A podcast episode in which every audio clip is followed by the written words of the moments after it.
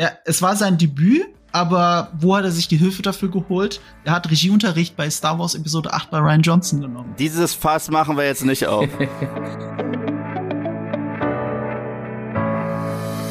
Hallo und herzlich willkommen zum Podcast Die Quadrataugen powered by Vodafone. Star Wars Kinofilme gibt es aktuell keine Star Wars Serien, dafür umso mehr. Nach dem Erfolg der ersten beiden Staffeln von The Mandalorian arbeitet Disney aktuell gleich an neun weiteren Serien aus dem Krieg der Sterne Universum. Die neueste läuft gerade auf Disney Plus und heißt The Bad Batch. Ob die neue Serie was taugt, darüber rede ich jetzt mit zwei Gästen, nämlich Marco Risch. Hallo. Hi und mit unserem Spezialgast Yves Rivic, das Gesicht von Movie, Movie Pilot quasi. Hallo, schön, dass du hier bist. Danke, dass ich hier sein darf. Habe ich deinen Namen richtig ausgesprochen? Nein. Aber Nein. Wie wird er denn ausgesprochen? Yves Arievich. Arievich. Ja. Okay. Dann, aber ich meine, wir, wir sprechen uns ja eh nur immer mit dem Vornamen an. Das passt dann, denke ja, ich dann mal. Ist, dann ich ist das erst einfach leise. Okay, ähm, ich bin übrigens Fabian Douglas und die letzte Star Wars Podcast Folge, die ist echt schon ziemlich lang her. Das war nämlich, falls ihr das mal nachhören wollt, am 23. Dezember 2019. Da haben wir über Star Wars Episode 9 geredet, auch wieder mit einem Spezialgast. Und ohne jetzt zu viel vorwegzunehmen, ich glaube, die Stimmung wird in dieser Folge eine ganz andere sein, bin ich mir zumindest ziemlich sicher. ja, natürlich. Ich denke schon. Aber ähm, bevor wir über The Bad Batch reden, erstmal ein wenig Werbung. Streng genommen ist Star Wars ja keine Science Fiction. Es heißt ja jeweils zu Beginn immer, es war einmal vor langer Zeit in einer weit, weit entfernten Galaxis. Aber Raumschiffe, Lasergewehre, Roboter, das sind natürlich alles klassische Sci-Fi-Zutaten. Wenn ihr auf der Suche nach einer anderen Sci-Fi-Serie seid, dann haben die Kollegen von Featured acht Serien für euch zusammengestellt. Featured ist Vodafones Magazin für digitale Kultur. Schaut doch mal vorbei. Link dazu in den Show Notes. So erst einmal, wer oder was ist denn das Bad Batch eigentlich? Also in der Serie geht es um die Elite-Kloneinheit 99, die in der siebten Staffel von The Clone Wars eingeführt wurde.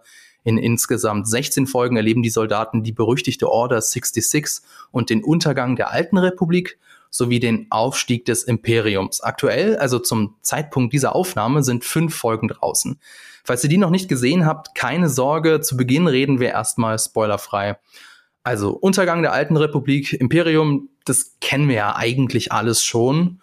Und du, Yves, du hast ja zu Anfang das ähnlich gesehen. Jetzt nach den ersten Folgen, wie denkst du denn jetzt darüber? Braucht es die Serie oder hast du sie mittlerweile schon sowas wie lieb gewonnen? Ähm, ich glaube, ich habe keine wirkliche Liebe für die Serie, aber ich habe auch kein, keine wirkliche Ablehnung gegenüber der Serie. Ich finde die Serie nett. Das ist so das beste Wort, was ich jetzt finden kann, um bisher die ersten fünf Episoden zu beschreiben. Ich finde, der Start war etwas stärker als das, was wir jetzt haben, aber trotzdem, ja, habe ich meinen Spaß damit. Das ist wirklich alles, was ich so dazu sagen kann. Marco, wie war es denn bei dir, als du äh, von dem Konzept von The Bad Batch gehört hast? Hast du, warst du da gleich Feuer und Flamme oder hast du gesagt, nee, äh, mal erst mal gucken? Ich war überhaupt nicht Feuer und Flamme sogar, weil äh, Yves weiß das ja, mein dunkles Geheimnis und Hardcore-Nerdkultur-Zuschauer wissen das auch. Ich bin ja nicht der äh, riesen ähm, Clone Wars-Nerd gewesen sag ich jetzt. Ich habe mir tatsächlich erst eine Vorbereitung für The Bad Batch. Ich fand den Trailer, den ersten Teaser fand ich mega cool. Da habe ich gedacht so, na, muss jetzt doch mal komplett Clone Wars schauen, weil ich habe ähm, äh, bei Clone Wars habe ich mich immer drum rumgedrückt. Ich habe ein paar Handlungsstränge habe ich schon gesehen, äh, gerade was Ahsoka angeht und ihre Trennung vom Jedi Orden. Das hatte ich damals schon gesehen und das fand ich auch sehr stark. Und, äh, und ich hätte gerne die siebte Staffel Clone Wars sofort weggeguckt, aber hab mir gedacht, nee, Marco, du hast doch nicht alle anderen Staffeln und Folgen geguckt. Machst, machst du das jetzt oder machst du das nicht? Und Bad Batch war endlich ein Grund, das zu machen. Und dann habe ich äh, in Vorbereitung für Bad Batch habe ich äh, einen Rewatch, kann man ja nicht sagen, zum ersten Mal wirklich komplett versucht, Clone Wars zu gucken. Mit einer Watchlist. Komplett ist auch falsch. Es gibt eine Liste, ähm, in der man das chronologisch gucken kann. Und aus Zeitgründen habe ich mich an eine Watchlist von Kotaku gehalten, ähm, die das nach Handlungssträngen aufgeteilt hat. Und aus Zeitgründen, weil ich noch nicht ganz durch war, habe ich von der siebten Staffel die ersten Folgen, wo das Bad Batch eingeführt wird, und die letzten Folgen der äh, Clone Wars eben beendet wird, äh, habe ich mir angeschaut und äh, bin dann mit diesem Vorwissen quasi in Bad Batch reingegangen. Und mich hat Bad Batch tatsächlich extrem gut abgeholt am Anfang. Habe auch ein sehr positives Video dazu bei mir auf dem Kanal gemacht. Das war nach den ersten zwei Folgen, die durfte ich vorher schon sehen. Also nach der ersten, die erste Folge ist der epische Einstieg, hat Yves recht, das ist natürlich stärker als die anderen Folgen. Aber ab der zweiten Folge weiß man, welche Richtung die Serie läuft. Ne, dass es so ein Case of the Week ist, dass die übergreifende Handlung ist nicht so stark. Das kann man immer gut mit Firefly vergleichen. Das kann man auch bei vielen anderen Star Wars Serien machen. Also gerade bei äh, The Mandalorian, das hat auch schon diese Firefly-Vibes. Das ist halt eindeutig zusammengeklaut. Ich finde, bei Bad Batch ist es teilweise mehr zusammengeklaut als bei anderen äh, Star Wars Serien. Das hat noch ein bisschen Ninja Turtles Feeling. Ähm, die, ich meine, allein, dass Hunter einfach John Rambo ist, das sagt ja schon, das ist einfach eins zu eins sie versuchen auch nicht mal das zu verstecken. Also, das ist schon viel zusammengeklaut bei Bad Batch. Es ist nicht so krass mutig und neu erzählt, wie es vielleicht hätte sein können, aber es ist so nett. Ich schaue das so gern. Ich freue mich jede Woche auf eine neue Folge Bad Batch und gucke das wirklich jeden Freitagabend. Äh, ich, es ist nicht so, als, als würde ich da jetzt schwitzen zu Hause sitzen und mich fragen, wie es weitergeht. Aber ich habe jeden Freitagabend gute Laune mit der Serie und das ist ja für ganze, glaube ich, 16 Folgen ist das geplant erstmal. Und äh, deswegen habe ich eine uneingeschränkte Empfehlung für Bad Batch. Auch wenn man übrigens Clone Wars nicht gesehen hat. Man muss es nicht gesehen haben. Das sage ich jetzt nicht als jemand, der es nicht komplett gesehen hat, sondern ähm, das, das ist so viel selbsterklärend, auch absichtlich Exposition Dumping dabei gerade nach Mandalorian, wenn man Lust auf mehr hat, kann man da reinschauen. Würdest du das auch so sagen, Yves, oder hat, hat sich da deine positive Meinung im Laufe der Folgen ein bisschen geschmälert? Ah, ich fand, es hat, äh, wie gesagt, Marco hat es schon sehr gut zusammengefasst. Ich fand, die Eröffnungsepisode war wirklich sehr stark. Ich bin ein Fan von Clone Wars, nicht von allem. Und ich finde es toll, dass es Cheat Sheets da draußen gibt, wo man ganz klar sagen kann, ah, okay, das muss ich nicht gucken. Das ist, das ist da bin ich sehr dankbar, weil es gibt so viele Episoden, es gibt auch so viele Episoden, die man nicht zwingend braucht. Und äh, deswegen war ich ganz froh, trotzdem in diese Welt wieder einzutauchen. Ich habe auch gehofft, dass es sich mehr nach was eigenem anfühlt und nicht wie Clone Wars Staffel 8.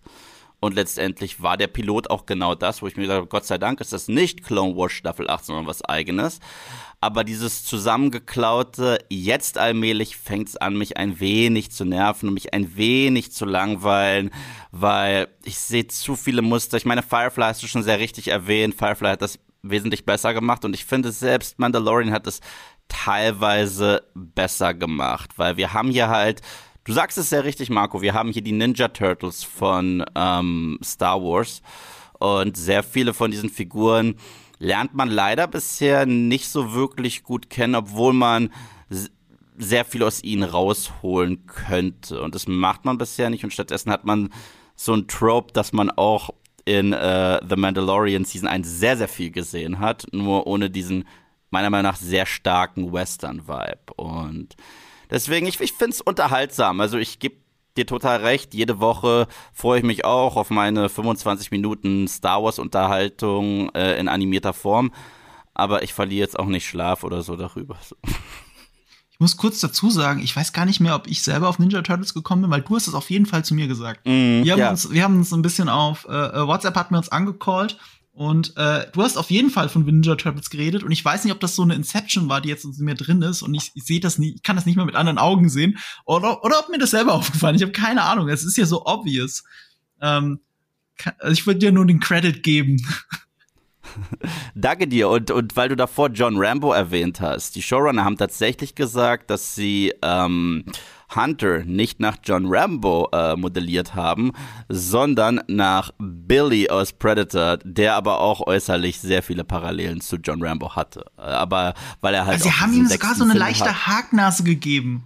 So, dass es aussieht wie ja. bei Sylvester Stallone. Die können mir nichts anderes ja, ich, erzählen. Ich meine, selbst ich wenn die Idee von Dave Filoni war, es ist Predator, der Animator hat gedacht, ach, wir machen äh, John Rambo draus.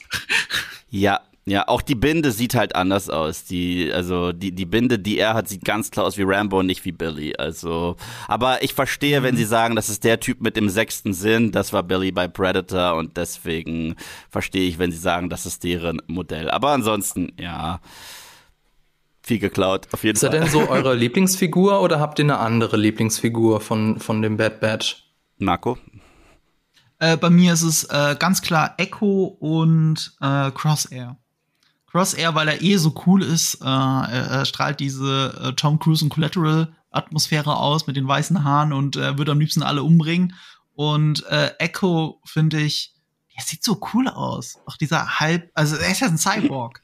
Das macht ihn auch nochmal so interessant. Ich weiß aber, dass äh, Wrecker ein großer Publikumsliebling ist. Also äh, Crosshair ist auch meine, äh, also ist für mich die faszinierendste Figur.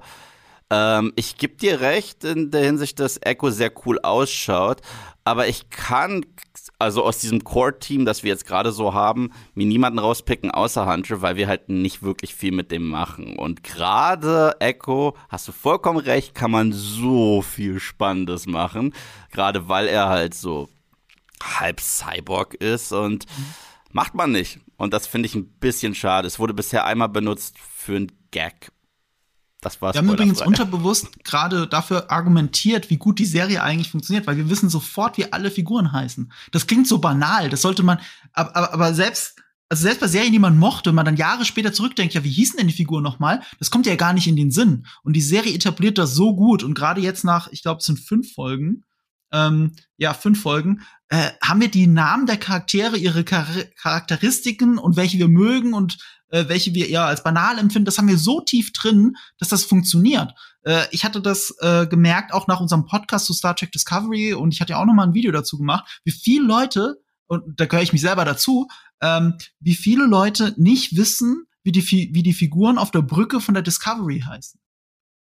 Ich kann dir, ich kann dir keinen Namen sagen, außer die Captains und äh, Number One quasi. Also, äh, jetzt muss ich schon wieder überlegen. Äh, Burnham.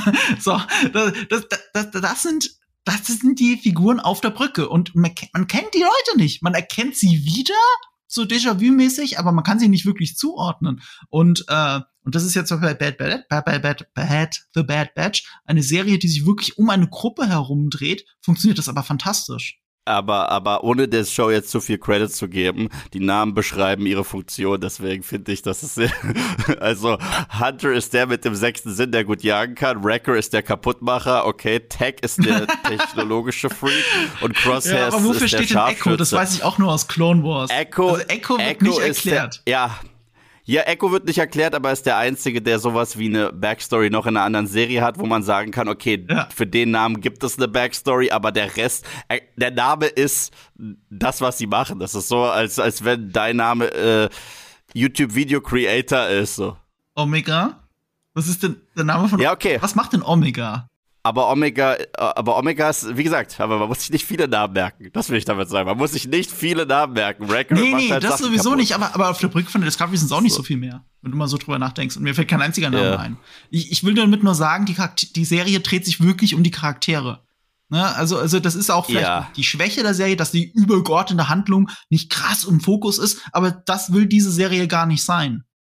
Und das Und das ist stört äh, völlig okay es, es geht ja um die Gruppe. Das, es gibt dir ein schönes Gefühl. Als Zuschauer bist du Teil der Gruppe. Und, und das ist äh, gerade bei Sci-Fi-Serien ist das ja so ein Trade. Die meisten Sci-Fi-Serien mhm. haben das, die meisten Star Trek-Serien haben das, die meisten wohlgemerkt. Und eben Star Wars hatte das auch. Und äh, mhm. deswegen ist, fühlt sich The Bad Batch unabhängig vom ganzen Fanservice auch wirklich an wie eine echte Star Wars-Produkt, weil du die, dich an diese Figuren klammern kannst. Hm, hm. Ähm, du hast es vorhin gesagt mit der Vorgeschichte von Echo, den, äh, die ja in Clone Wars thematisiert wird. Da würde ich jetzt einfach gerne mal die Frage stellen, muss man denn The Clone Wars gesehen haben? Ähm, ich meine, die The Bad Batch ist eben in dieser Serie eingeführt worden. Es gibt immer mal wieder ähm, Figuren, die man aus The Clone Wars kennt, die dort ihren Auftritt haben. Ähm, jetzt ist es natürlich so, dass äh, The Clone Wars, ich weiß nicht, ob das jeder weiß da draußen, ähm, der, da gab es lange Zeit nur sechs Staffeln und die siebte Staffel ist eben, ich glaube 2020 war das nochmal nachgereicht worden. Also kann man auch, glaube ich, nicht unbedingt davon ausgehen, dass das jetzt jeder noch alles so auf dem Schirm hat. Also die Frage nochmal, muss man Clone Wars gesehen haben? Ich meine nicht. Also ich, ich, ich empfehle es jedem und ich finde, dass äh, Clone Wars, also wie gesagt, es ist auch schwer, die beiden Serien jetzt zu vergleichen, weil Clone Wars hat, das hast du sehr richtig gesagt, sieben Staffeln und The Bad Batch hat fünf Episoden bisher.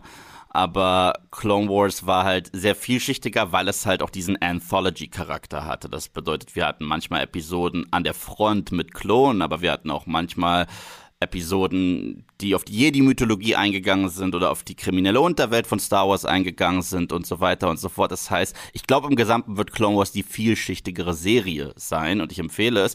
Aber so wie die Figuren hier eingeführt werden in The Bad Batch, glaube ich, muss man einfach nur für Kontinuität und für Verständnis fragen, die Show nicht geguckt haben. Ich meine, wir lernen da jetzt diese äh, fünf neuen Figuren kennen und uns wird direkt gesagt, warum die anders sind als die anderen Klone, wird uns direkt expositionsmäßig rausgegrölt.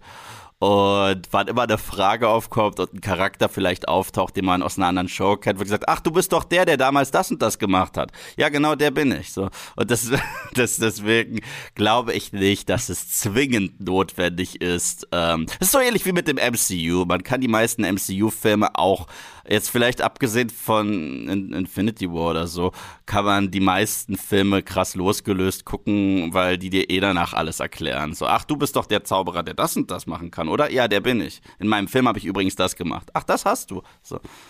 Es ist sogar so, gerade für die Avengers-Filme, also äh, egal ob der erste oder Infinity War, musst du die anderen nicht unbedingt gesehen haben, weil sie erklären dir jeden Figu jede Figur nochmal. Und es mm. ist ja mhm. auch so, also diese Avengers-Filme haben ja mehr Zuschauer als die Einzelfilme. Das heißt, mm. es können unmöglich, jeder Zuschauer kann, kann unmöglich alle Filme davor gesehen haben. Dieses Wissen existiert tatsächlich gar nicht. Die Leute mm. äh, gehen sehr oft in die Avengers-Filme rein und kriegen durch dieses Exposition-Dumping auch genug erklärt, um mitkommen zu können. Anderen geben ja. dir dann nur mehr. Und ja, stimmt, das ist bei Bad Batch auch so. Ähm, es kommt ja auch noch dazu, dass Clone Wars nicht nur ähm, sehr viel springt in der Handlung, sondern dass die, äh, dass die Episoden definitiv in der falschen Chronologie ausgestrahlt worden sind. Und zwar wirklich von Anfang bis Ende. Also in den ja. letzteren Staffeln merkt man, dass so eine gewisse Stringenz drin ist. Aber es gibt selbst auf StarWars.com eine ganz offizielle Liste, in welcher Reihenfolge man eigentlich alle Clone Wars Folgen gucken sollte. Also wie ja. sie chronologisch richtig sind. Es macht wirklich gar keinen Sinn. Man lernt in den ersten, in der ersten Staffel Figuren, man sieht in der ersten Staffel Figuren sterben, die erst in der dritten Staffel eingeführt werden. Das ist verrückt. Es ist wirklich verrückt. Das kann man sich nicht ausdenken. Aber, aber das hat, also ohne dass ich jetzt genau die Produktionshintergründe kenne, hat das wahrscheinlich auch damit zu tun, dass das eben eine von Lucasfilm produzierte Serie fürs Fernsehen war.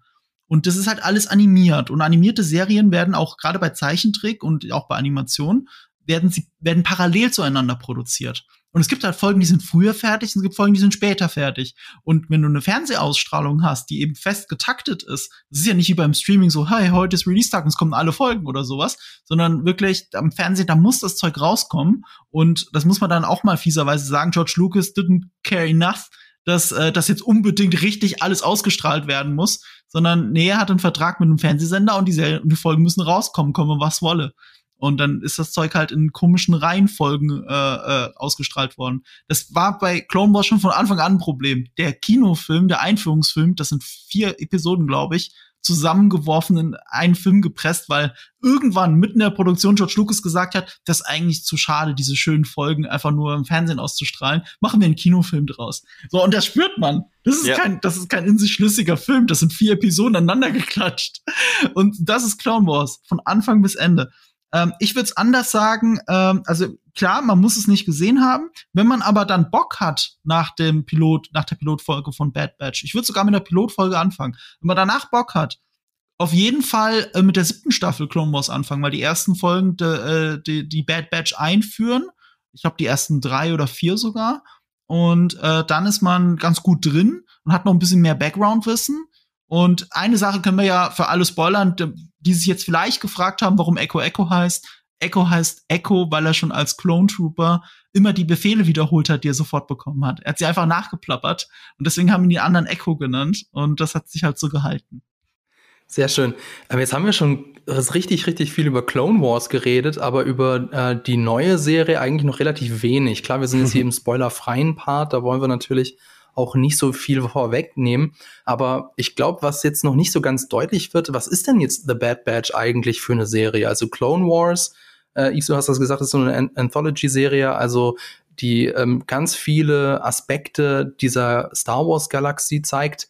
Aber ist es jetzt eher so eine Kriegsserie, so wie Clone Wars, oder auf was macht man sich da als Zuschauer denn da eigentlich gefasst, wenn man äh, The Bad Batch einschaltet? Na, es ist eher so eine Art Dirty Dozen äh, Kriegsszenario, aber das nach Order 66. Das heißt, wir dürfen jetzt nicht davon ausgehen, irgendwie unsere Truppe alle zwei Sekunden an der Front äh, zu sehen, weil wir wissen, was Order 66 war und wir wissen auch sehr schnell, was das für diese Truppe bedeutet, weil ich glaube, so viel kann man ja sagen, wer ist das Bad Batch, wer sind die? Das sind äh, Klone mit genetischen äh, Mutationen und deswegen sind die ein bisschen anders drauf.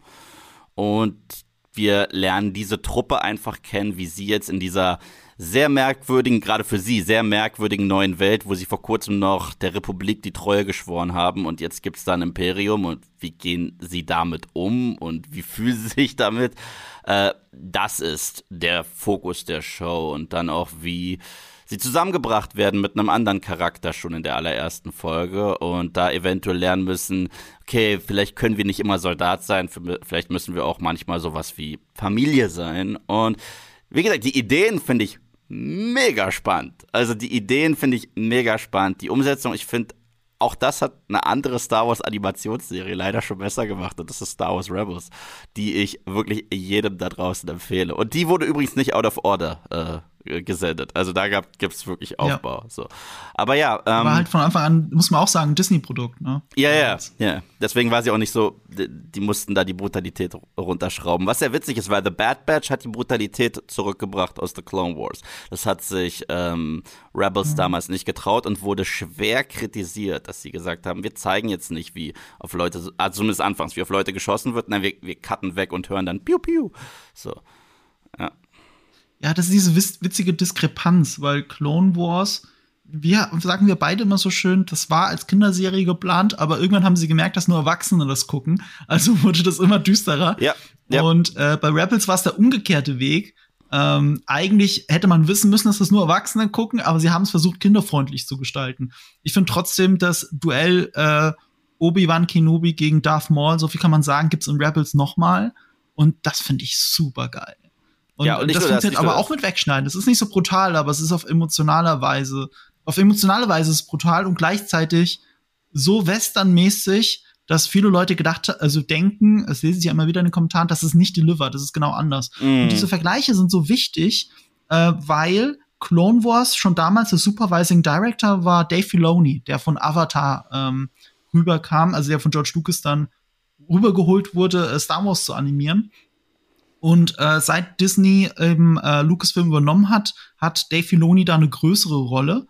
Äh, hat dann eben Rebels als äh, Creator von Anfang an begleitet und jetzt äh, dann die letzte Staffel Clone Wars und eben jetzt Band Batch. Deswegen ist das alles trotzdem so aus einer Hand. Mm. Und jetzt noch mehr als vorher vielleicht, weil es hat ja die große News die Runde gemacht, dass Dave Filoni äh, äh, der neue Creative Director bei Lucasfilm ist. Es ist aber äh, also einerseits ist es eine Falschmeldung, weil viele Leute, viele, viele Nachrichtenportale gemeldet haben, dass es jetzt erst passiert sei. Und ähm, das war aber schon seit Sommer letzten Jahres. Das hätte man auch ahnen können, weil er noch so viele andere Star Wars Sachen macht. Er ist Executive Producer bei The Mandalorian, macht zusammen mit dem Creator von The Mandalorian, John Favreau, macht er ähm, das vorerst auf Eis gelegte Rangers of the New Republic und Ahsoka, die Serie und das Boba Fett äh, Spin, äh, Spin-off, äh, das Mandalorian Spin-off, The Book of Boba Fett. Also der ist da überall involviert und Creative Director ist heißt nicht, dass er überall in anderen steht. Äh, das bin ich auch. Ich bin tatsächlich Creative Director bei Webedia Gaming und das heißt nicht, dass mir es niemand unterstellt. also keine einzige Person. Das hat das hat nichts damit zu tun. Das ist eine Würdigung. Aber ähm, seine Befugnisse kannten wir schon lange vorher und er ist ein sehr, sehr, sehr wichtiges Glied in der Star Wars-Strategie von Lucasfilm. Jetzt hast du mir das alles schon vorweggenommen, oh, weil darüber wollte ich nämlich jetzt eigentlich noch mal reden, bevor wir zu den Spoilern kommen, über die Personalie Dave Filoni und was, was der für eine wichtige Aufgabe hat. Hast du jetzt eigentlich schon alles erzählt. Ein paar Sachen vielleicht noch. Ähm, Dave Filoni war als Supervising Director von The Clone Wars unter anderem auch an der Entwicklung der Figuren Ahsoka Tano und Captain Rex entwickelt. Ähm, wie du schon gesagt hast, seit Mitte 2020 ist er der Executive Producer und Executive, Creative Director. Ähm, so wie ich das verstanden habe, von Lucasfilm und nicht von Lucasfilm Animation, richtig? Lucasfilm, ja. Ja, das ist also schon eine ordentliche Beförderung. Er hat ja auch dann ähm, sein Realfilm-Regiedebüt gegeben mit The Mandalorian und daher auch drin mitgespielt als ein X-Wing-Pilot, falls ihr euch noch erinnert. Und jetzt Ach, für ja, The stimmt. Bad Batch ist er ja ähm, sowohl Schöpfer als auch Autor als auch Executive Producer. Und viele Fans sagen so, das sieht man immer wieder in den Kommentaren, ja, er ist der Einzige, der Star Wars davor rettet, komplett an die Wand gefahren zu werden. Das klingt ziemlich übertrieben, aber also, wie, wie seht ihr das? Ist es, ist er wirklich so wichtig? Ist er wirklich so, so besonders für Star Wars? Na, ich glaube, ähm, ich, ich das ist auch ein bisschen äh, weit hergeholt. Ich finde, was er einfach sehr gut kann, und das ist gerade in Serien, in Langzeitformaten, kann er sich nicht nur äh, sehr gut kreativ austoben. Er hat einfach meiner Meinung nach ein wahnsinniges Verständnis für diese verrückten Welten und für diese verrückte äh, übergreifende Mythologie von Star Wars. Und ich finde, das sind auch die stärksten Aspekte für mich von den Serien. Was, wie man da nochmal richtig tief in Mythologien und Aspekte eintauchen konnte, die ich so in den Filmen tatsächlich nie gesehen habe. Und häufig frage ich mich dann auch, okay, aber brauchen wir das? Müssen wir jetzt wirklich in, in jeden Quatsch noch tiefer reinspringen? Und ich war ja damals zum Beispiel, ich war ich bin bis heute kein großer Fan der Star Wars Prequels. So, ich bin einfach kein großer Fan des Star Wars Prequels. Und ich war nie ein Fan davon, dass die Macht so entmystifiziert wurde mit, das sind Bakterien in deinem Blut, weißt du? Fand ich total lahm.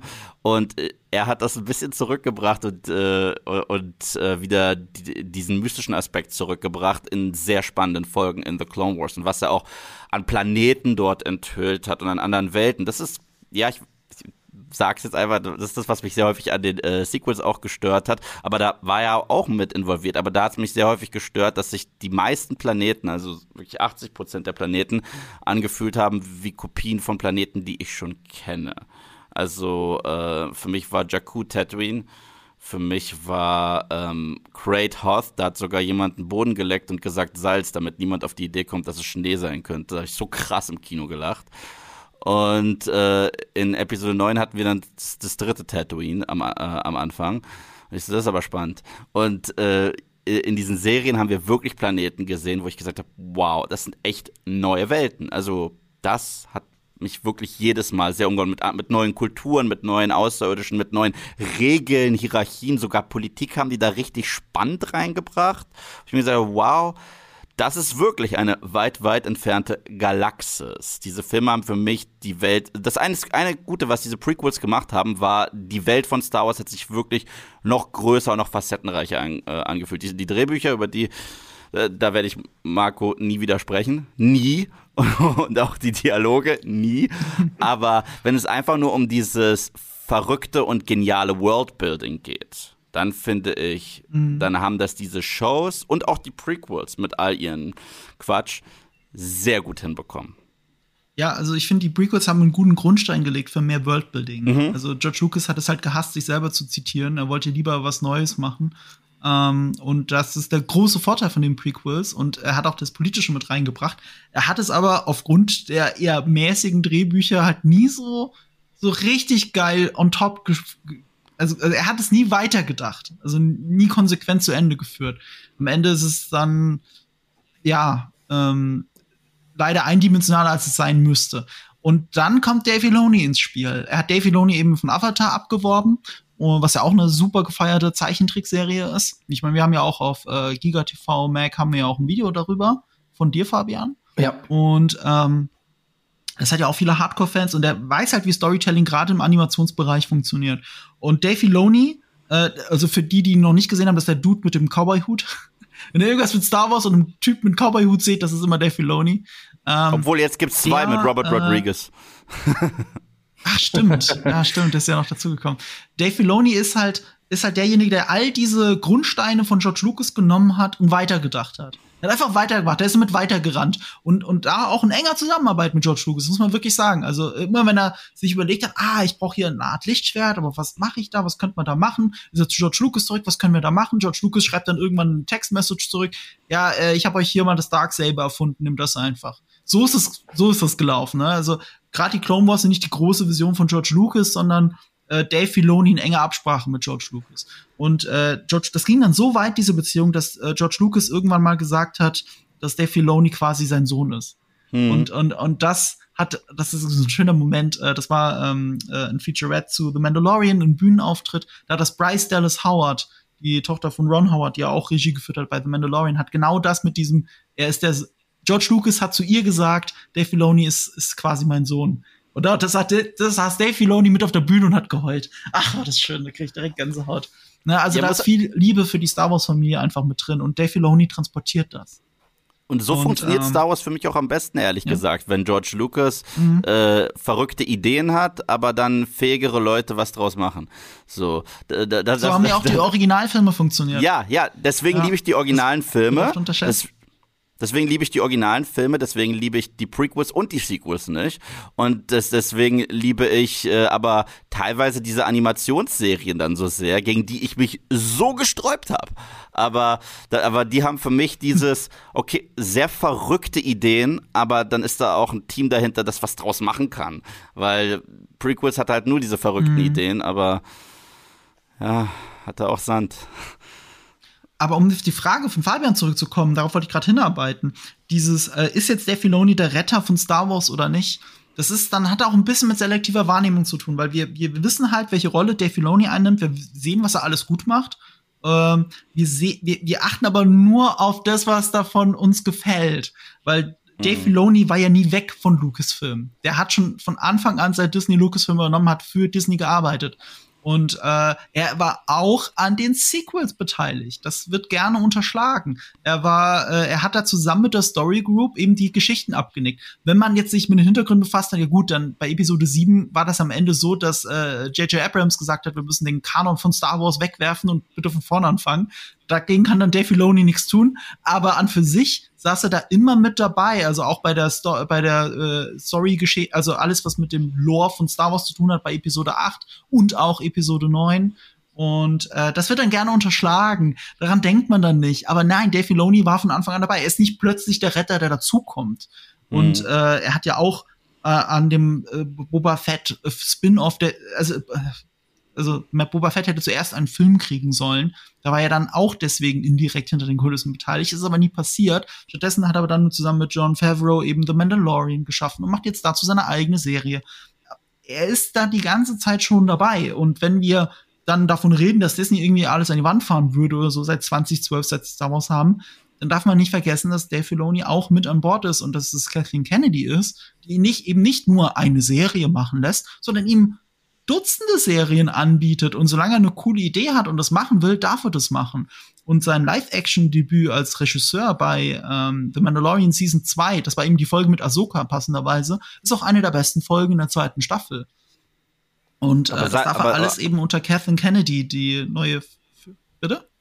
War nicht sein Live-Action-Regisseur-Debüt tatsächlich sogar schon in Staffel 1? Es war tatsächlich äh, die Ach, war das, echt? Ja, ich glaube, er hat sowohl die Premiere, ich meine, er hat die Premiere, wenn er nicht die Premiere gemacht hat, dann hat er die Folge gemacht, die ich am wenigsten mochte. Nee, die hat er nicht und das war, dann hat er die auf Tatooine gemacht und die mochte ich nicht. Er hat die, glaube ich, auf Tatooine gemacht. Das weiß ich die, Doch, ich die erste Folge ist äh, von Dave Filoni inszeniert Nein. worden. Doch, Bam. die erste Folge, Bam. die allererste Folge von Staffel 1, Bam. dann noch die Staffel 5, The Gunslinger. Ja, die Folge 5. ja. Bam. Oh, muss ich das gerade, da war das nicht sein Debüt, da war Mandalorian an für sich sein Debüt. Sorry, dann nehme ich das zurück. Ja. Aber auch da wieder, äh, ich, worauf ich jetzt auch wieder hinaus wollte, aber wo hat er sich die Hilfe dafür geholt? Er hat Regieunterricht bei Star Wars Episode 8 bei Ryan Johnson. Dieses Fass machen wir jetzt nicht auf. Ryan Johnson äh, hat ihm Regieunterricht gegeben und dafür war er sehr dankbar. Und im Umkehrschluss, und im Umkehrschluss äh, hat Ryan Johnson, weil er auch The Mandalorian eben sehr mag, äh, wollte er gerne da Regie führen, konnte das aus Zeitgründen noch nicht, aber Dave Filoni hat schon zugesagt. Wenn Ryan Johnson eine Folge Mandalorian inszenieren möchte und es kann auch zeitlich, dann würde das, würde das auch passieren, weil er und Dave Filoni nämlich so dick sind. Aber das widerspricht der oft dieser starken selektiven Wahrnehmung, dass äh, Dave Filoni der Einzige ist, der gegen alle anschwimmen muss. Und äh, er ist der Retter von Star Wars. Nein, er ist eines der vielen Glieder, die Star Wars zu dem machen, was Star Wars ist. Sehr ja. schön gesagt, sehr schön gesagt. Ich würde sagen, wenn ihr nichts weiter dagegen habt, würden wir jetzt in den Spoiler-Part gehen, damit wir auch mal ein bisschen tiefer über The Bad Batch reden können. Also ihr, ihr Leute da draußen, wenn ihr The Bad Batch noch nicht gesehen habt, ähm, dann müsst ihr jetzt zum nächsten Kapitel skippen oder manuell vorspulen. Wir schreiben euch den Timecode unten in die Serien, in die Folgenbeschreibung. So, ähm, eine Figur, äh, die hast du auch, äh, ist von äh, angesprochen, ohne ihren Namen zu nennen. Das ist ja die Omega-Figur, also die Figur des Kindes Omega, ähm, die ja so auch so ein bisschen so wieder die, die Serie vergleichbar macht mit The Mandalorian. Äh, ein Kind einzuführen ist immer eine schwierige Sache. Das kann schiefgehen, kann, kann glücken, kann aber auch eben komplett daneben gehen. Wie gefällt euch denn die Figur Omega? Wer möchte anfangen? ähm, ja, also ich finde sie mittlerweile äh, besser, als ich gedacht habe. Ich dachte, als man sie einführen wird, wird sie im Grunde genommen Baby Yoda 2.0. Ich dachte, sie wird das mystische Kind sein und ich äh, habe auch befürchtet, dass sie uns zeigen wird, dass sie schon die Macht hat irgendwie nach, nach zwei Minuten. Und das ist nicht der Fall. Ich bin ganz froh eigentlich, dass man sie behandelt wie ein Kind und dass sie auch Kind sein darf. Das ist so eine meiner Lieblingsszenen in The Bad Batch ist, wo sie mal mit anderen Kindern konfrontiert wird und ein bisschen mit den Ball spielt und wie Hunter nicht damit umgehen kann und er ihr danach einen Befehl gibt wie ein Soldat und dann kommt dieser Deserteur-Cut und nimmt sie erstmal einen Arm, weil es ein Kind ist. Das, das fand ich tatsächlich eine richtig super tolle, starke Szene. Und so funktioniert es für mich auch gut. So trennt man das ein bisschen mehr ab als von Baby Yoda. Ich weiß, Baby Yoda war wortwörtlich ein Baby, aber er war auch ein äh, Deus Ex Machina auf zwei Beinen. Und bisher ist sie das nicht. Und ich bin gespannt, was sie sich noch da äh, bei gedacht haben und was man noch aus ihr rausholt, weil sie ist ein Mysterium und da wird es noch irgendwie ein paar Antworten geben müssen, weil jeder Klon hat irgendeinen Sinn. Also jeder Klon wurde ja wirklich mit einem bestimmten Purpose, wie man so schön sagt, äh, in, in, diesen Reagenzgläsern dort erschaffen. Ähm, und da bin ich sehr gespannt zu sehen, was sie da rausholen. Trotzdem ist es halt witzig, weil es ist die dritte Star Wars-Serie, die diesen Trope so ein bisschen hat. Also wir hatten es bei Mandalorian, da hatten wir Baby Yoda, wir hatten es aber auch bei Rebels und da hatten wir das mit Ezra Bridger. Der war jetzt kein, der war jetzt etwas älter als sie, aber er war definitiv noch ein Teenager. Und wir haben jedes Mal es mit so einer Crew zu tun oder mit, äh, im Mandalorian halt mit einem Einzelgänger, aber mit toughen Leuten, die dann ein Kind bzw. Jugendlichen aufnehmen und schauen müssen, wie das da so reinpasst. Und bis dato will ich ein, ich will irgendwann dieses Gefühl haben, dass Bad Batch sich nicht zu sehr anfühlt wie Mandalorian 2.0 und nicht zu sehr anfühlt wie Rebels, aber ohne diese wirklich spannende Crew. Weil ich weiß, Marco hat es ja davor gesagt, er ist ein großer, ich auch, großer Firefly-Fan. Ich auch. Gigantischer Firefly-Fan. Aber wenn ich Star Wars Firefly haben will, ist Rebels die To-Go-Serie. Also ist sie ist definitiv Rebels die To-Go in jeder in jeder Hinsicht. Und ähm, und Bad Batch muss sich jetzt irgendwie ich sag mal so, geht, geht weiter weg von Firefly, geht mehr zu Dirty Dozen. So, das ist so mein Wunsch für Bad Batch. Ja, ich habe ja gesagt, äh, es wird, also ich habe es immer wieder gelesen, dass das Mädchen als nervig empfunden wird und ich wollte sagen, mir geht's gar nicht so. Ich mag die total. Und äh, ich würde sogar noch ein, eine Serie dazu nehmen, die das Prinzip auch hat, nämlich tatsächlich Clone Wars. Weil Ahsoka als junge, naive Schülerin von Anakin erfüllt ja auch die gleiche Rolle. Und das kommt, glaube ich, nicht von ungefähr. Also ich muss wieder auf Firefly zurückgehen, das Joss Whedon-Rezept. Wenn Joss Whedon eine Serie macht, versucht er immer ähm, dass es äh, so eine Art Familie, dass er eine Familie darstellt. Die Gruppe ist eine Familie. Und jeder in der Gruppe hat die Funktion, wie es in einer Familie auch wäre. Es gibt quasi den Großvater, es gibt den verrückten Onkel, es gibt das Ziehkind, das man mitnehmen muss, das ein bisschen schwierig ist, aber auch so ein bisschen das Leitmotiv, das über die Handlung trägt. Es gibt den quasi Familienvater, der alles versucht irgendwie zusammenzuhalten und so weiter. Es gibt diese, diese, diese Konstellation ist immer die gleiche. Bei Clone Wars weniger ausgeprägt, weil Clone Wars ja, wie gesagt, nicht chronologisch wirklich erzählt wird und sehr viele Sprünge macht. Und äh, aber bei Mandalorian war es schon stärker so. Und Mandalorian hat es hat es natürlich auch nicht ganz, weil äh, es geht hauptsächlich um Mando und eben das Baby. aber sie treffen auch viele Leute, die sich dieser Familie im weitestgehenden Sinne anschließen und für die großen Staffelfinals auf einmal alle wieder zusammenkommen. Weil dann funktioniert's wie, äh, wie, wie wieder Firefly. Ähm, alle helfen sich gegenseitig, es ist eine Familie. Und, ähm, und das hat eben The Bad Batch auch. Insofern ist das eigentlich eine müde Wiederholung, aber es ist jetzt die, die dritte Wiederholung und ganz, da habe ich dann auch kein Problem mehr damit. Und es ist eigenständig genug und es interessiert mich genug, dass es mir trotzdem Freude bereitet, auch wenn das Rezept immer das gleiche ist. Aber das war es für Joe Sweden ja auch. Anscheinend ist das für, für äh, Sci-Fi-Serien das Königsrezept, eine Familie, eine Familienkonstellation zu schaffen. Wir haben am Anfang so ein bisschen über die Namen von dem Bad Batch gesprochen, äh, dass jeder, jede Figur ja einen passenden Namen dazu hat, die dann auch gleich den, den Charakter ein bisschen beschreibt. Und sie heißt jetzt Omega. Omega ist äh, der letzte Buchstabe im griechischen Alphabet. Daher kommt übrigens auch die Redewendung A und O, also Alpha und Omega, Anfang und Ende.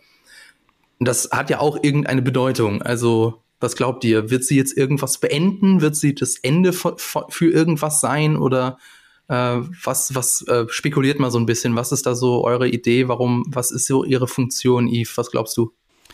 Na, also, wir wissen ja ohnehin, dass die Ära der Klone vorbei ist. Und das ist, das ist auch so ein sehr spannendes Element der Show generell. Wir haben ja auch diese Kaminoaner, die probieren noch irgendwie daran festzuhalten, weil in der originalen Trilogie und selbst in den Sequels wird auf Soldaten gesetzt, die man rekrutiert und äh, ausbildet. Und die Klone wurden gezüchtet. Und ich könnte mir vorstellen, dass sie der letzte Klon ist, der noch angefertigt wurde. Und was sie aber für eine Bedeutung hat, sie hat ja erst recht sehr viel medizinisches Wissen, wie wir so mitbekommen haben. Wurde sie für irgendwas Bestimmtes ausgebildet, äh, ein, ein Notfall-Procedure durchzuführen? Ich, ich habe wirklich keine Ahnung, wo sie da hingehen. Aber das finde ich schon äußerst interessant, weil generell, ich glaube sowieso, es wird noch sehr viel Thema sein in dieser Show, wie man die Klone letztendlich ablöst. Ich könnte mir noch vorstellen, dass es da noch eine Klon-Revolte gibt, weil wenn man da so ein bisschen nach Lore aus Videogames geht, dann kann es dann auch sehr spannend werden. Aber wer weiß, vielleicht ist das auch, wenn sie auch natürlich altert, was ja bei ihr auch, ich meine, sie sieht jetzt so aus, als wenn sie jetzt nicht schnell groß äh, gezogen wird und in zwei Jahren so alt sein wird wie die anderen Klone, weil sie nicht direkt für die Front gezüchtet wurde. Vielleicht ist sie dann das nächste, was Boba Fett zu einer Schwester hat. Also ich, ich weiß ähm, nicht, ob sie ähm, nicht schneller altert, weil die kannten sie ja auch nicht wirklich in Aftermath. Und da läuft sie ja schon als Kind darum. Sie muss ja vorher schon darum gelaufen sein. Also wenn sie normal altern würde, würde sie jeder Klon auf Camino kennen. Also nur mal ja, es kann sein, dass sie die jetzt fertig gemacht haben. Es kann sein, dass sie die, dass sie die aus dem äh, Reagenzglas geholt haben, als sie, was weiß ich, wie alt soll sie jetzt sein? Acht, neun? Äh, vielleicht sagen wir mal zehn. Und sie, dass sie von, von diesem Zeitpunkt an normal altert und so eine normale Entwicklung hat. Ich meine, das ist, das ist halt jetzt die, die Spannung, die auf uns zukommt. Generell, da finde ich, ich also ich mag mich irren, aber ich glaube, dass das Star Wars generell so leichte Kontinuitätsprobleme hat mit wer altert wie und so weiter. Weil wir hatten vor kurzem Fennec äh, zu Gast, die eingeführt wurde in äh, The Mandalorian. Und die Show spielt ja direkt nach Episode 3. Und sie sah genauso aus, wie sie in The Mandalorian ausschaut, was nach Episode 6 spielt. Weißt du was? Witzigerweise passt diese Kontinuität. Also nehmen wir an, sie ist Anfang 20 äh, bei äh, The Bad Batch. Äh, 20 Jahre später ist, mhm. der, ist der galaktische Bürgerkrieg und 10 Jahre später spielt Mandalorian, ne? also in 30 Jahren. Die Schauspielerin ist wesentlich älter, als sie aussieht. Das ist nämlich die äh, Chun-Li aus Street Fighter. Ah, nee, Quatsch, warte, doch, doch, nee, warte, war die das? Ja. Mhm. Nee, ich sag jetzt nichts Falsches. Das ist die Chun-Li aus Street Fighter. Aus dem, aus dem Street Fighter 5 von 1994. Ja. Yeah. Die altert richtig Ein Meisterwerk krass. übrigens. Also eben nicht. Ja, ich liebe diesen Na, okay, Film. okay, okay, okay. Deswegen kam sie mir die ganze Zeit so okay, bekannt gut, vor. Aber hab, dann, ich, woher kennst du die Schauspieler? Woher kennst du die? Und es ist einfach Street Fighter, mein halbes Leben lang begleitet sie mich.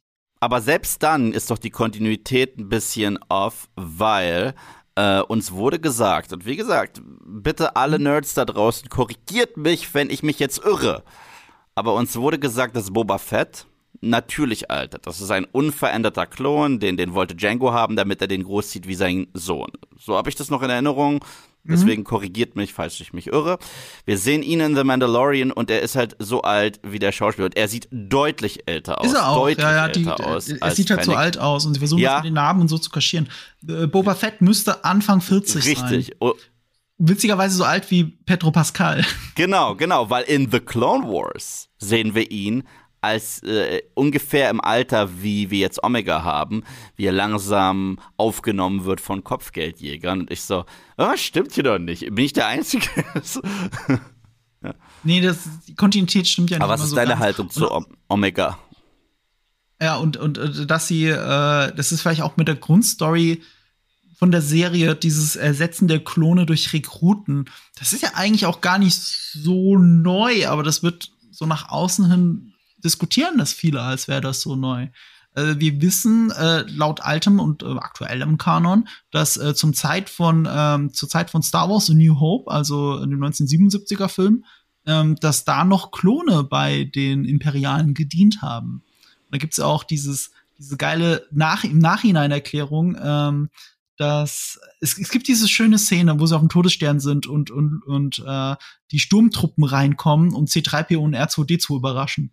Und wenn man im Hintergrund genau aufpasst, dann sieht man, wie einer der Sturmtruppen mit dem Kopf gegen die gegen die Tür läuft.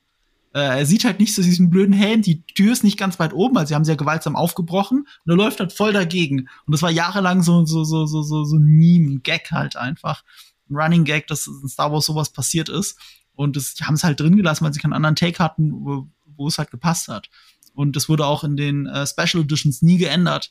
Aber George Lucas hat einen Gag draus gemacht. Im Gegenteil, sie haben sogar jetzt äh, darauf hingewiesen, indem sie so einen Soundeffekt eingespielt Ach, haben. Der, ja, tatsächlich. Man hört jetzt so einen. Ja, das passt mir auf. George ja. Lucas hat für Star Wars Episode 2 zeigt da, wie ähm, wenn Django Fett gegen Obi-Wan Kenobi kämpft auf Camino und dann abhaut, wenn man ganz genau hinschaut, weil es ist ein sehr weiter Shot und totale, dann siehst du, wie, also wenn das Flugzeug, äh, die Slave One abhebt, wenn Boba Fett, äh, Django Fett in das Raumschiff reingeht, stößt er sich den Kopf an der Tür.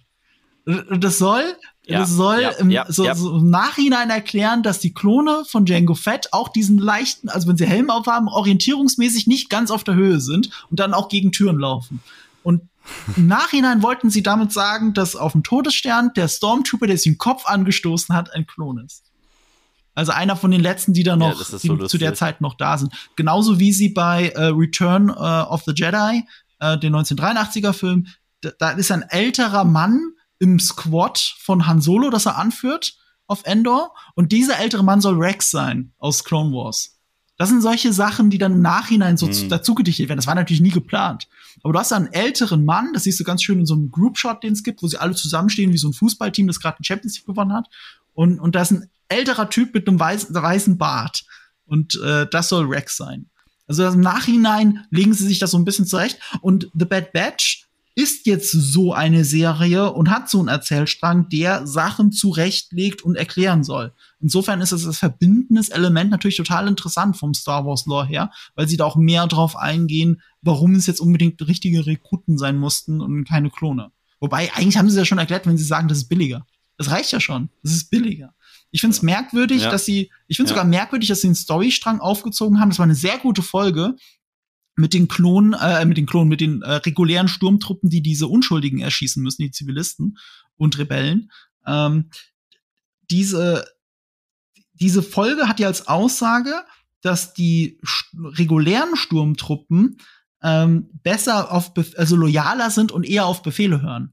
Und das ist eigentlich eine Antithese zu dem, was wir bisher gesehen haben, weil reguläre Klontruppen tun alles, was du ihnen sagst. Auch die Order 66. Wer es nicht getan hat, ist die Bad Batch. Die Leute, bei denen der Chip nicht funktioniert und die genetisch modifiziert sind. Ja, also aus dieser Logik heraus müsste man ja eigentlich erst recht sagen, sie brauchen nur Klontruppen. Das ist, das ist halt merkwürdig. Ich bin gespannt, wie die Serie ja. das noch auflösen will. Ihr, ihr könnt mir folgen, oder? Also ich, also ich habe weiterhin die Perspektive, dass Klontruppen äh, äh, äh, effektiver sind als reguläre rekrutierte Sturmtruppen, aber dafür äh, äh, sind rekrutiert Re Rekruten halt billiger. Und man darf auch nicht vergessen, welche Probleme das dem Imperium später bereitet hat. Ein Han Solo ist ja auch ein desertierter Sturmtruppler und das war schon im alten Kanon so. Und äh, auch ein, ein Luke Skywalker, der das Imperium hasst, was er ja auch im Film sagt, wollte gleichzeitig auf die Akademie äh, von, vom Imperium, um einfach fliegen zu lernen und äh, Pilot zu werden.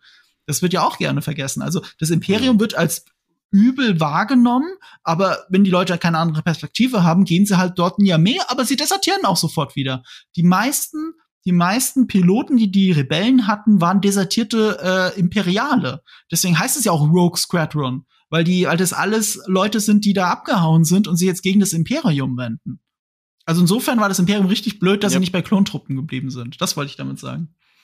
Ja, das haben die ja sogar noch mal äh, selbstreferenziell in Star Wars 7 erwähnt, wo äh, Kylo Ren, glaube ich, zu Huck sagt, wir hätten wohl doch auf Klone setzen sollen. Mhm.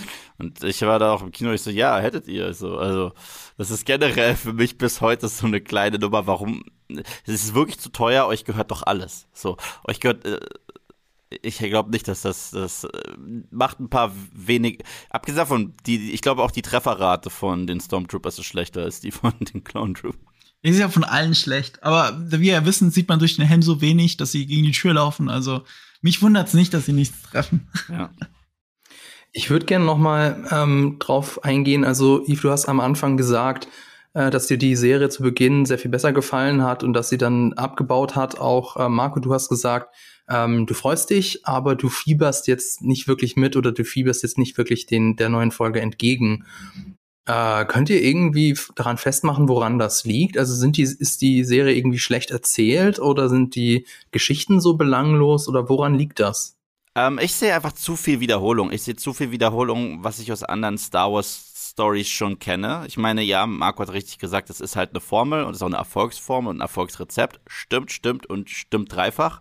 Aber ich, ich finde trotzdem das Setup und gerade auch, was sie noch aus dem Charakter von Cross herausgeholt haben, fand ich, war wirklich diese eigene Note die ich vermisst habe so ein bisschen und die ich mir gewünscht habe für Bad Batch. Ich fand den Move tatsächlich überraschend in der ersten Episode uns zu sagen, und Crosshair, der überall vermarktet wird als Teil des Teams, der auch Teil des Teams war in The Clone Wars, das ist übrigens einer der Bad Guys. Das fand ich wirklich einen sehr coolen Schachzug und ich fand es auch cool, äh, wo man ihn einmal beleuchtet hat und dass man trotzdem sieht, es ist noch genug Persönlichkeit drin, dass er sich äh, in der Kaserne auf sein Bett hockt und traurig wirkt, weil er jetzt nicht mit seinen mhm. Brüdern ist. Und das ist mhm. wahnsinnig spannend. Da kann man richtig viel erzählen. Aber stattdessen hatten wir jetzt die letzten zwei Folgen halt klassische Mando slash Rebels Episoden. Und das war mir jetzt zu wenig. Und dann, dann muss ich halt die Frage stellen, müssen wir wirklich so viele Folgen pro Season haben, weil ja, du hast auch recht, Marco, wenn du sagst, es ist eine charakterbezogene Episode und ich persönlich, du, je mehr Charakterarbeit, desto besser. Also mich interessieren generell Charaktere mehr als große, verrückte Plots. Ich meine, deswegen ist auch so viele Probleme mit Tenets. Aber äh, das, das, das Problem ist folgendes ich habe Hunter kennengelernt, ich habe Omega kennengelernt und ich habe Crosshair kennengelernt. Der Rest ist so, die sind halt da und die sind nett, die stören mich nicht, aber was ist Tech? Er macht Technik. Was ist Wrecker? Er macht kaputt und ist halt hier und da mal ein bisschen witzig so. Der Firefly-Vergleich hinkt, er ist nicht, er hat nicht diese Persönlichkeit, die Jane, der ja so im Grunde genommen wer schon nach einer Episode hatte. Und äh, ich will diese Crew richtig kennenlernen und das tue ich leider bisher nicht wirklich. Ich lerne Hunter kennen, ich lerne Omega kennen und ich lerne Crosshair kennen und Crosshair zeigt man auch noch wesentlich weniger, weil, obwohl er so interessant ist. Und gerade gerade mit Echo kann man so viel spannende Sachen erzählen. Ich meine, er ist im Grunde genommen ein Opfer der Borg. So äh, ist er im Grunde genommen. Und da kann man so viel spannende Geschichten. Wie, wie viel Mensch ist noch übrig? Wie viel Maschine? Das, und ich dachte, diese Frage habe ich mir gestellt, sogar irgendwie von meinem vorletzten Review. Und diese Folge, jetzt die aktuelle, da hat man ihn genutzt. Nee, die letzte Episode hat man ihn genutzt für einen Gag mit Droiden. Und ich so, komm schon, komm schon. Wirklich ein Gag, dass, äh, dass man ihn mal kurz verkauft mit Droiden und dann äh, nimmt er den Helm ab und sagt, ja, ich bin doch Mensch. Ich so, ah, hier hätte man was Spannendes erzählen können.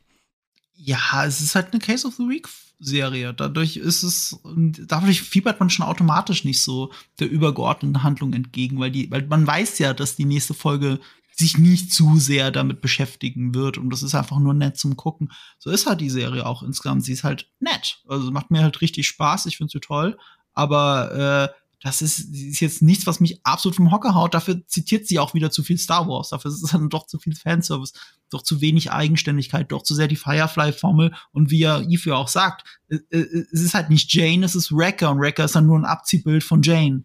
Ja, ist, ist, ist er ein Publikumsliebling? Ja. Mhm. Aber ist er Jane aus Firefly? Nein. Aber wer ist das schon? So, ähm, deswegen, ich meine, Firefly ist eine der besten Serien aller Zeiten und es gibt nur 13 Folgen. Also halt schwer damit dann zu vergleichen, wenn eine Serie versucht, mehr zu sein, mehr Folgen und, äh, und in einem größeren Universum äh, mehr zu erzählen. Rebels hatte schon so einen Jane-Charakter, so hundertprozentig, und selbst der hat ein bisschen mehr Gravitas bekommen.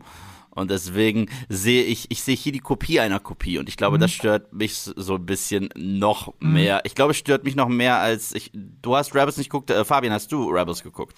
Einige Folgen, aber auch nicht alles ja, vielleicht stört mich das dann äh, spezieller noch ein bisschen mehr, weil wenn, wenn man Rebels geguckt hat, was ja ohnehin schon so sehr inspiriert war von Firefly, und dann Bad Batch sieht, da hat man das Gefühl, du schaust die Kopie einer Kopie. Mhm. Und das ist nicht mehr das gleiche wie, ah ja, das ist, das ist wie, wie Firefly nur Star Wars. Ich so, ja, aber wir hatten doch schon Firefly nur in Star Wars. Das, das, das, äh, und, und ja, ähm, äh, es ist eine Case of the Week, aber ich finde gerade mit einer Dirty Dozen kann man eine viel geilere, viel passendere, auf diese Charaktere zugeschriebene Case of the Week Story erzählen. Wie benimmt sich denn ein Tag-Team als äh, Guerillas jetzt, die in einer Welt leben, wo sie eigentlich nur gejagt werden? Und wir äh, erfahren, ja, wie halt die Crew an Bord der Firefly. So, ja, schade. Ja, wobei ich finde, gerade die letzte Episode hat das ja schon ein bisschen mehr angedeutet, aber du hast recht. Also dieses Dirty Dozen-Thema, also nur um das äh, zu erklären, das dreckige Dutzend ist halt ein Kriegsfilm äh, aus Mitte der 60er, 67 glaube ich, äh, der von äh, rekrutierten Strafgefangenen erzählt, die dann auf eine Selbstmordkommandomission gehen. Da, das inspirierte den Comic Suicide Squad und auch den neuen Suicide Squad Film von James Gunn. Inspirierte aber auch in Glorious Bastards. Also äh, das ist eine äh, gern genommener Trope für gute Filme. Und das ist eine ganz große Andeutung und Thema eben in, ähm, in der ersten Folge, auch wie sie sich mit ihren anderen Klonbrüdern nicht verstehen. Das ist alles wirklich typisch Dirty Dozen. Und davon haben sie sich wieder ein bisschen verabschiedet. Das haben sie nicht so nicht so konsequent weitergeführt. Sie treffen nicht die, äh, alle Nase lang auf ihre Ex-Klonbrüder und das ist der Konflikt. Nee, der Konflikt ist, dass es einfach ein imperialer Soldat ist, egal ob er jetzt ein Rekrut oder ein Klon ist. Also es fehlt so ein bisschen das, was sie in der Prämisse angedeutet haben, im Moment. Das erhoffe ich mir aber eher so in Richtung Finale. Also wenn die Story vielleicht nochmal rund wird. Ich frage mich ja auch, also für mich ist nicht bekannt, ob das eine zweite Staffel geben soll. Also ich glaube, die könnten das vom Erfolg abhängig machen, ne? Es ist noch, ähm, also sie haben, ich habe jetzt nicht gefunden, ob es eine Anthologie-Serie äh, wird, also mhm. quasi die nur eine Staffel hat. Aber die Macher, nicht die Verantwortlichen, sondern die Macher, die hätten schon Bock aber also offiziell bestätigt ist bis zu diesem Zeitpunkt nichts. Dann würde ich, könnte ich mir vorstellen, dass es in Richtung halboffenes Ende geht. Dass es funktioniert als Ende, aber dass man auch vielleicht Bock hätte, da weiter zu erzählen, weiter zu spinnen, ob das jetzt in, in einem Comic, in einem Roman oder eben in wirklich einer Serie ist. Und äh, ich denke, dass die übergeordnete Handlung Richtung Staffelfinale, also Richtung Episode 15, 16, dass das wieder aufgegriffen wird. Aber bis dahin ist es halt Case of the Week mit viel Fanservice. Mehr ist es nicht, ja. aber es ist schön. Ja. Was ich da aber jetzt noch mal fragen wollte, warum ist es denn dieses Case of the Week? Warum, warum hat es diese Sideplot-Story-Struktur? Ich meine, The Bad Batch ist eine Serie mhm. für einen Streaming-Service. Im Prinzip könnten sie sich doch gerade hier herausnehmen, äh, eine eine Serie zu produzieren, die äh, eine fortlaufende Geschichte hat oder den Fokus auf eine fortlaufende Geschichte legt. Ist das eine strategische Entscheidung von Disney oder liegt es an den Machern, die sich halt mit dieser Art eine Serie zu erzählen wohlfühlen und dabei bleiben? Was meint ihr? Ja, sie haben es halt schon häufiger gemacht. Also wenn man sich jetzt alle und wie gesagt, Resistance ist die einzige Star Wars Serie, die ich ausgelassen habe, weil ich, ich konnte mir das nicht antun. Also allein der Animationsstil hat mich schon nee, es ging halt nicht. Aber äh, aber ähm, das, das ist deren Strategie generell und finde ich auch nicht schlimm, weil durch diese Case of the Week erweiterst du halt die Welt und die Stärke dieser Shows ist unter anderem halt auch diese Galaxy Far Far Away weiter zu untersuchen und dass sich diese Welt gelebt anfühlt. Und das ist halt auch cool und es funktioniert krass gut bei Clone Wars, es funktioniert bei Mandalorian, es funktioniert auch bei Rebels und das das ist nicht das, was mich stört. Mich unter, äh, das stört mich kein bisschen, dass das jetzt eine Case of the Week Show ist. Und klar, irgendwann, das ist häufig so, wenn man sich zum Beispiel Rebels anschaut, Pilotfolge von einer Season ist meistens so richtig, richtig wichtig für die Handlung. Dann gibt es sehr, sehr viel Füller, aber auch Füller muss nicht schlecht sein. Wenn Füller Charakterfolge ist, ist es für mich auch nicht zwingend Füller. Füller ist eher so ein Schimpfwort für eine Folge, wo ich sage, aber dass ja gar nichts passiert. So. Und Firefly zum Beispiel ist für mich nicht Füller, weil fast jede Folge ist eine voll wichtige Charakterepisode, deswegen ist für mich nicht Füller. Aber generell bei Rebels kommen sie dann zum Schluss immer so wieder zurück zu den wichtigen handlungsübergreifenden Elementen und klar, auch zwischendurch streuen sie das mal. Es wird immer mehr davon. Aber die erste Season ist eigentlich nur, lernt diese Figuren kennen. Und damit habe ich null Probleme. Und das würde ich mir auch bei äh, Bad Batch, das ist nicht der Grund, warum ich jetzt irgendwie hier sage, ja, ist nett, aber nicht mehr. Der Grund ist halt, wie gesagt, wir haben diese in sich geschlossenen Stories, wir haben diese Case of the Week Folgen, super, aber jetzt zeigt mir mehr von diesen Figuren. So. Und äh, häufig das ist so eins meiner Probleme mit modernen Star Wars. Häufig wird Fanservice und Easter Egg benutzt, anstatt von irgendwas zu erzählen. Und das beste Beispiel ist für mich Solo Star Wars Story. Es bleibt für mich bis heute der schlechteste Star Wars Film, der je gemacht wurde, weil er einfach ein gigantisches Easter Egg ist und sagt, weißt du? Ich so, ja, ich wusste es nicht, aber ist mir egal. So, der, der heißt Solo, weil er allein war. Wow. So, das habe ich definitiv gebraucht. So.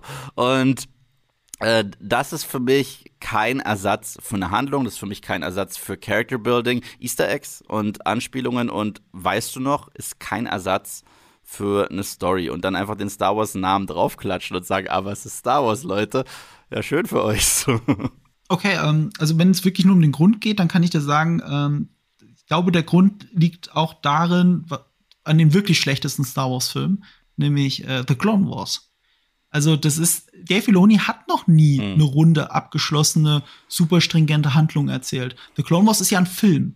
Und der fühlt sich überhaupt nicht wie ein Film an. Und äh, nach der Ansage von George Lucas hat es auch Dave Filoni nicht geschafft, daraus einen richtigen Film zu machen. Es funktioniert als Pilotfolgen zur Serie. Ist gar kein Problem. Aber versuch mal, Clone Wars als Film zu betrachten. Wenn The Clone Wars jetzt wirklich ein Film wäre, wäre es ein richtig beschissener Film. Und äh, Dave Filoni hat halt noch nie einen ganzen Film richtig erzählt. Und er hat auch noch nie eine Serie gemacht, die, äh, die, die so getrieben ist wie viele moderne Streaming-Serien. Aber das ist ja per se nichts Schlechtes. Also bei Mandalorian funktioniert das ja auch fantastisch. Und äh, auch die Spin-off-Serien, die er dazu macht, eben Ahsoka, Rangers of the New Republic und The Book of Boba Fett, das zahlt ja alles darauf ein, dass die sich irgendwann mal so Avengers-mäßig, äh, dass es so ein, ein äh, Mash-up geben soll äh, ein Treffen, wo dann all diese Serien aufeinanderstoßen und zusammen in einem großen Finale münden. Das ist ja das, was äh, Disney schon angedeutet hat oder sogar verkündet hat. Und äh, das wäre halt was mal was Neues für ihn. Das, das werden wir irgendwann sehen. Aber bis hierhin hat Dave Filoni in seiner ganzen Arbeit für Star Wars nie eine in sich geschlossene, runde, kurze, plotgetriebene Handlung erzählt. Noch nicht einmal. Das ist nichts Schlechtes. Aber das ist auch vielleicht der Grund, warum man keinen Film macht.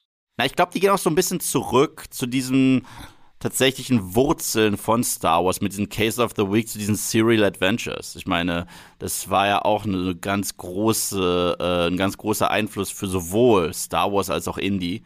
Was ich euch noch fragen wollte, jetzt zum Abschluss, äh, Marco, du hast es schon angesprochen, dass es ja noch ganz viele andere Star Wars-Serien gibt, die entweder schon in Produktion sind oder an denen äh, die in der Vorproduktion sind. Ähm, zehn, neun Stück, Rangers of the New Republic ist ja auf Eis gelegt worden. Gibt's denn da eine Serie, auf die ihr euch freut? Also, ich muss zugeben, ich bin da so ein bisschen wie, wie so ein Hund. Sobald du mir einen anderen Ball vor die Nase wirfst, dann stütze ich mich auf den und ich denke gar nicht bis zum Ende des Tages. Und äh, ich bin auch ein gebrandmarkter Hund, weil ähm, bei Filmprojekten, bis die nicht wirklich angefangen werden zu drehen, freue ich mich nie zu sehr drauf. Wenn nicht wirklich die Pre-Production abgeschlossen ist. Und das ist ja bei den meisten Star Wars-Projekten noch gar nicht der Fall. Wir haben es jetzt gerade wieder gesehen mit dem Moment auf Eis gelegten ähm, Rangers of the New Republic, was ja schon mal schlecht ist, weil das soll ja irgendwann auf dieses große Mashup hinarbeiten. Deswegen freue ich mich einfach auf das nächste große Star Wars-Projekt und das ist äh, The Book of Boba Fett. Und darauf freue ich mich. Und wie ist bei dir, Yves? Ich wollte die gleiche Antwort geben. Ich wollte auch The Book of Boba Fett sagen, aber da, da, da Marco das jetzt schon gemacht hat, werde ich mich für Ahsoka entscheiden. Denn Ahsoka ist auch so ein bisschen die große Liebe von Dave Filoni. Das ist so sein äh, erfundener Charakter und den bringt er auch immer überall rein. Also als, als Ahsoka hat sich ja dann sehr schnell irgendwann entpuppt als Star von The Clone Wars und ich finde, was die für eine Entwicklung durchgemacht hat, fand ich damals schon spannend, weil ich war einer von denen, der dachte, okay, was Anakin hat eine Schülerin, gibt es nicht dieses Meme, dass er eben kein Meister ist und alle zwei Sekunden wird er von ihr als Meister betitelt und zum Schluss habe ich mich wirklich in sie verliebt und fand sie super. Und als es dann hieß Rebels, oh, die hat auch noch einen Gastauftritt, da hat man ihre Geschichte weitererzählt und auch ihre Folge in Mandalorian, da sind sich die meisten einig, allein inszenatorisch und was man da so alles rausgeholt hat, war das so eine der besten Folgen, wenn nicht die beste, fand ich persönlich von The Mandalorian. Deswegen bin ich sehr gespannt, was man mit ihr noch so alles anstellt in ihrer eigenen Show. Deswegen, ja, neben Boba Fett ist das so die Show, auf die ich mich am meisten freue. Okay, cool. Also ich muss ja sagen, ähm, diese ganzen neuen Serien, das ist alles so irgendwie dieser bekannte Zeitraum. Und ähm, klar, vielleicht überraschen mich die Serien auch, aber das ist alles für mich irgendwie so in diesem Wohlfühl äh, Space von Star Wars. Das äh, reizt mich aktuell noch nicht so. Deswegen sage ich jetzt mhm. The Acolyte, weil das soll ja vor Episode 1 spielen, also äh, zur, im, im Zeitraum des Untergangs der High Republic.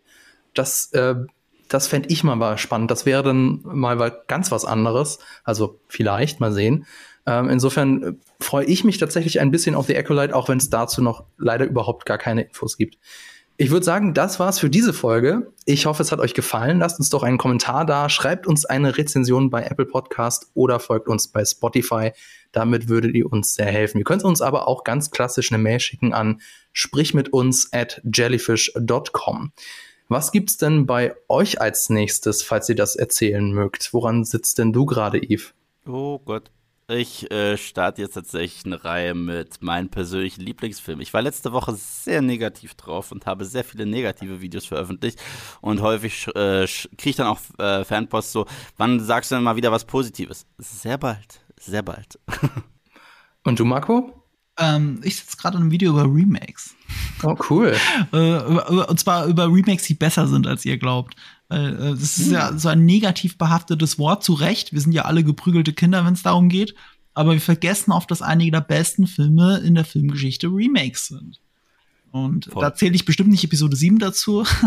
aber, aber äh, The Thing zum Beispiel. The Thing zum Beispiel, Scarface, für eine Handvoll Dollar, es gibt so viele äh, äh, Remakes, die einfach so fantastisch sind und ähm, und das hat ja Gründe. Freaky Friday.